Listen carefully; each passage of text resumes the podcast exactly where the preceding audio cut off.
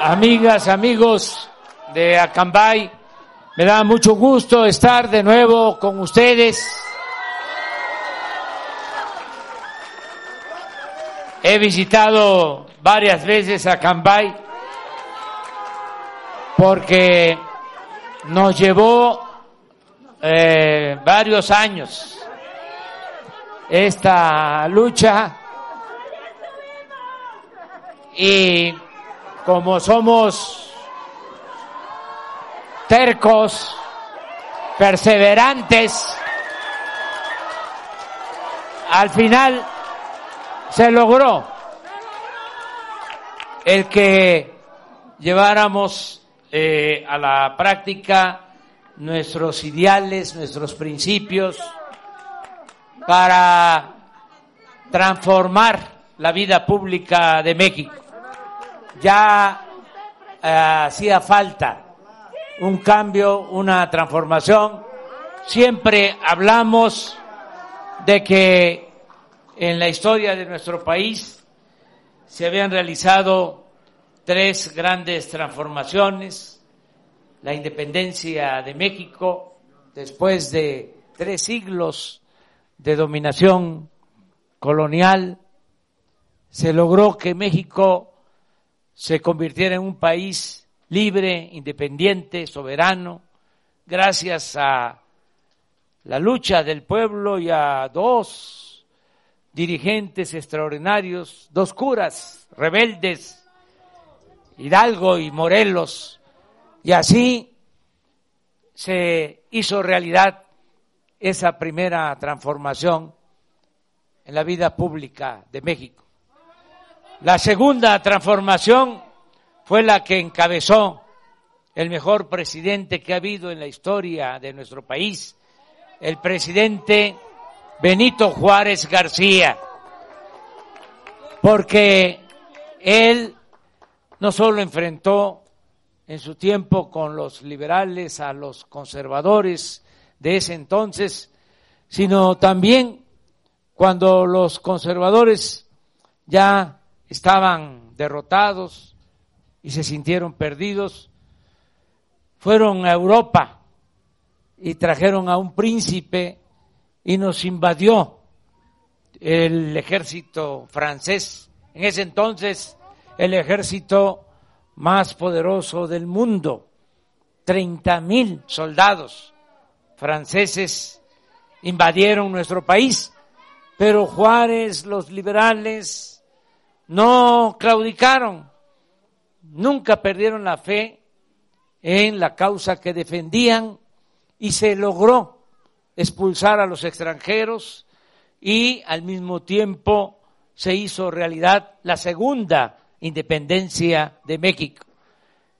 La tercera transformación fue la revolución de 1910, porque en ese entonces había una dictadura Porfirio Díaz se prolongó en el gobierno, se mantuvo en el gobierno como hombre fuerte, 34 años, y se entregaron los bienes de la nación, los recursos naturales, las riquezas de México a particulares, sobre todo a extranjeros se entregaron las minas, se entregó el petróleo, se entregaron los ferrocarriles, las tierras, el agua, se esclavizó a nuestro pueblo. Y por eso se llevó a cabo esa revolución para hacer a un lado la dictadura porfirista y para que se convirtiera en realidad la justicia social, que los trabajadores no fuesen explotados, que el trabajador laborara ocho horas, que tuviese día de descanso, que tuviese prestaciones sociales, reparto de utilidades, porque nada de eso había, ni siquiera día de descanso. Si eh, no se trabajaba el domingo, no se recibía salario. Y desde luego que no habían vacaciones. Y se tenían que trabajar 16 horas diarias, en aquel entonces por 25 centavos. Y había eh, peones acasillados en las haciendas, esclavitud. El peón ni siquiera tenía libertad para poder casarse, tenía que pedirle permiso al amo. Todo esto no hay que olvidarlo, porque eh, hay muchos insensatos que dicen que estábamos mejor cuando Porfirio Díaz y que la revolución no sirvió de nada. Claro que sí sirvió la revolución, perdieron la vida muchos mexicanos para que México fuese un país libre, un país con justicia social. Ahora se fue retrocediendo en los últimos tiempos y se estableció lo que se conoce como neoliberalismo, que en la historia de nuestro país no es más que neoporfirismo, porque volvieron con las mismas prácticas a entregar bienes nacionales a particulares nacionales y sobre todo a extranjeros y a marginar y empobrecer al pueblo. Por eso fue muy importante el que se lograra esta nueva transformación y que lo hiciéramos entre todos desde abajo y de manera pacífica, sin violencia. Claro que hay eh, alguna inconformidad y molestia y enojo, pero no pasa de ahí. Este, ya se van a ir acostumbrando de que ya es el pueblo el que manda en México.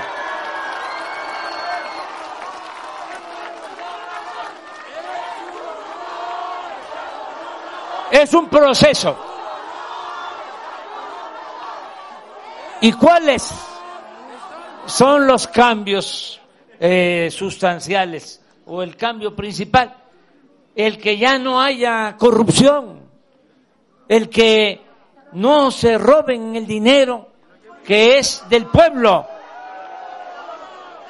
Eso puede parecer poca cosa, pero no, porque antes eh, se robaban muchísimo dinero. El presupuesto público, que es dinero del pueblo, se quedaba en unas cuantas manos y se quedaba en el mismo gobierno. El gobierno estaba como ensimismado. Todo el presupuesto era para el mismo gobierno y no le llegaba nada al pueblo. Yo les puedo decir ahora que del presupuesto nacional nada más en programas de bienestar, lo que se entrega de manera directa a la gente beneficia al 70% de las familias de México. Se los puedo explicar muy sencillo. Hay 35 millones de hogares en el país y en 25 millones de hogares llega cuando menos un beneficio. El que no recibe una pensión de adulto mayor, recibe una pensión para discapacidad o tiene una beca o está en el programa producción para el bienestar. Todos están recibiendo algo y se va a ampliar todo este programa de eh, bienestar. Vamos a que nosotros como gobierno eh, estemos nada más como facilitadores para transferir los fondos porque somos simplemente administradores de los dineros del pueblo. Entonces, todo lo que se recibe, entregarlo y entregarlo directo, sin intermediarios, porque si lo entregamos a organizaciones, con todo respeto, no llega o llega con moche, no llega completo. Entonces, por eso las tarjetas, cada quien recibe su tarjeta de bienestar y si es adulto mayor, al banco a sacar su dinero completo, sin ninguna comisión. Si es estudiante, como la compañera que va a recibir ya 2.400 pesos mensuales de beca, lo cobra en el banco todos los becarios y de manera directa. ¿Y cómo es que nos alcanza el dinero? Pues les decía, porque no hay corrupción. Y otra cosa que es muy importante, ustedes saben, aunque parezca increíble, eh, antes los de mero arriba, los que se sentían los dueños de México, no pagaban impuestos. Piensen ustedes en un banco grande y famoso, piensen en una empresa grande y famosa. Bueno, pues esa empresa, ese banco, no pagaban impuestos, les condonaban los impuestos. Todo eso ya se terminó porque ya está en la Constitución, en el artículo 28 de la Constitución está establecido que se prohíbe la condonación de impuestos y ahora están pagando y también quiero decirlo, se los agradezco porque están entendiendo que son otros tiempos y ya los que no pagaban están pagando. Y no crean que poco. Una empresa acaba de pagar que eh, hizo una operación con otra empresa del extranjero, pagó 12 mil millones de pesos. Y habían de esas empresas eh, pues eh, varias que no habían pagado nunca impuestos y en eh, abono a estas empresas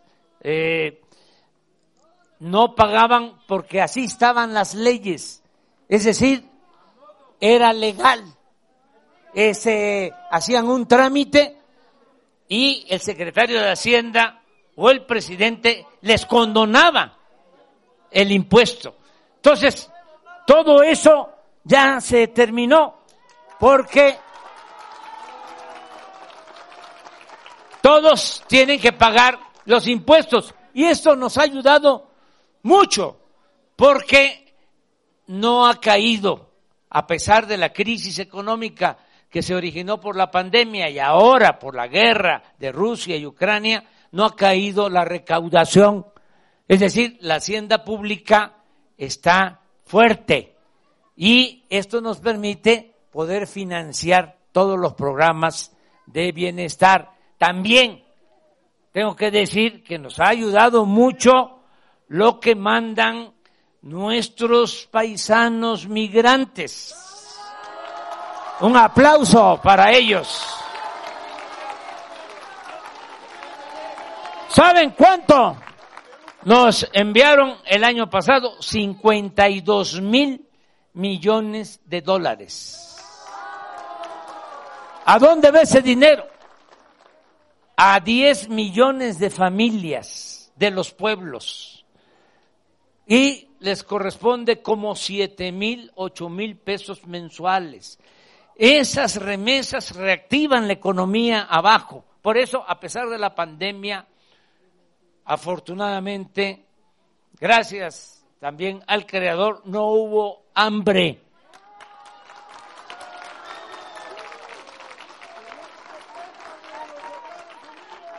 Y hemos logrado también que todos estos programas de bienestar, sobre todo cuatro, y vamos a agregar uno más antes de que terminemos, cuatro ya están elevados a rango constitucional. ¿Qué significa esto? La, el programa de adulto mayor ya es un derecho. Está en la Constitución. Y hay un artículo transitorio en la Constitución que establece que año con año se tiene que ir incrementando. Ya está en la Constitución. Es un derecho y esté quien esté en el gobierno, se tiene que cumplir. Es un derecho constitucional también el apoyo a personas con discapacidad. Es un derecho también el que los estudiantes de familias pobres reciban becas. Es un derecho constitucional.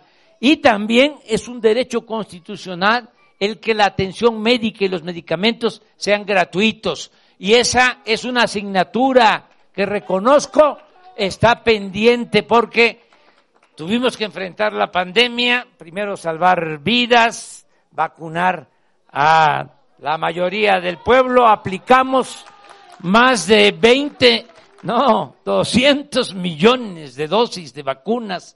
Fuimos de los 10 países que más vacunamos en el mundo y por eso ahora que de nuevo regresó el bicho este, que todavía ahí anda, pues eh, ya no causa el mismo daño, ya no hay que hospitalizarse y lo más importante, pues ya no eh, afecta, ya no hay fallecimientos, que es lo que más nos dolió durante mucho tiempo. Bueno, tenemos ahora que ya está pasando la intensidad de la pandemia, que dedicarnos a levantar todo el sistema de salud pública, y ese es el compromiso. Antes de que yo termine como presidente, vamos a tener un sistema de salud pública de primera, con médicos en todos los centros de salud, en hospitales, con especialistas, con medicina, es decir, abasto suficiente de medicamentos y atención gratuita, porque la salud como la educación no son privilegios, son derechos del pueblo.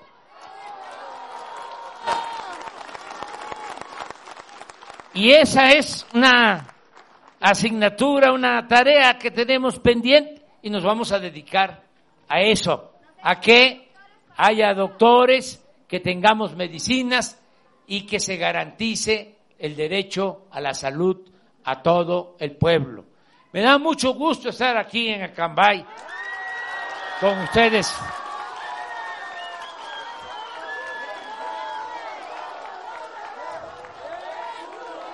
Les voy a,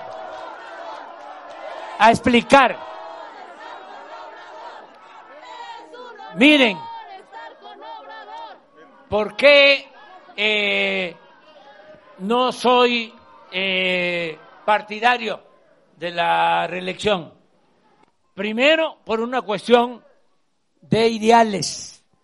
Acuérdense de el principio del lema del sufragio efectivo, voto efectivo, democracia efectiva, no reelección del apóstol de la democracia, Francisco y Madero.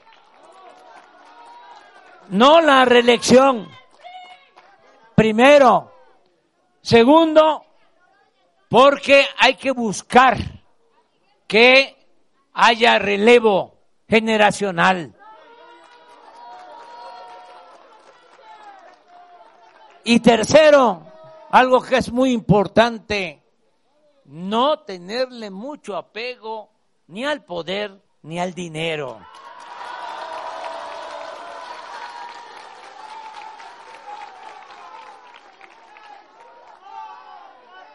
Y añado otra cosa.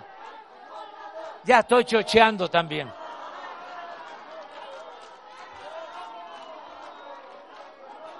Tengo fuerza. Aquí está mi compañero Ibolista. Estoy, estoy bateando arriba de 300. Pero no. Ya a finales de septiembre del 24, ya entrego, pero nos faltan dos años, tres meses y vamos a hacer muchísimo más en beneficio del pueblo. Mucho más en beneficio del pueblo. Y también decirles que tenemos que buscar la unidad. Mientras estemos en el gobierno, aunque eh, pertenezcamos a partidos distintos, tenemos que trabajar juntos, unidos. Por eso estoy trabajando de manera coordinada con Alfredo del Mazo, gobernador del Estado de México. Estamos trabajando juntos. Ya cuando vengan las campañas, cada quien agarra su partido. Pero como todavía no hay campaña, así, juntos, el único objetivo es servir al pueblo del Estado de México, al pueblo de Acambay y al pueblo de México, de, de nuestra gran nación. Muchísimas gracias, amiga.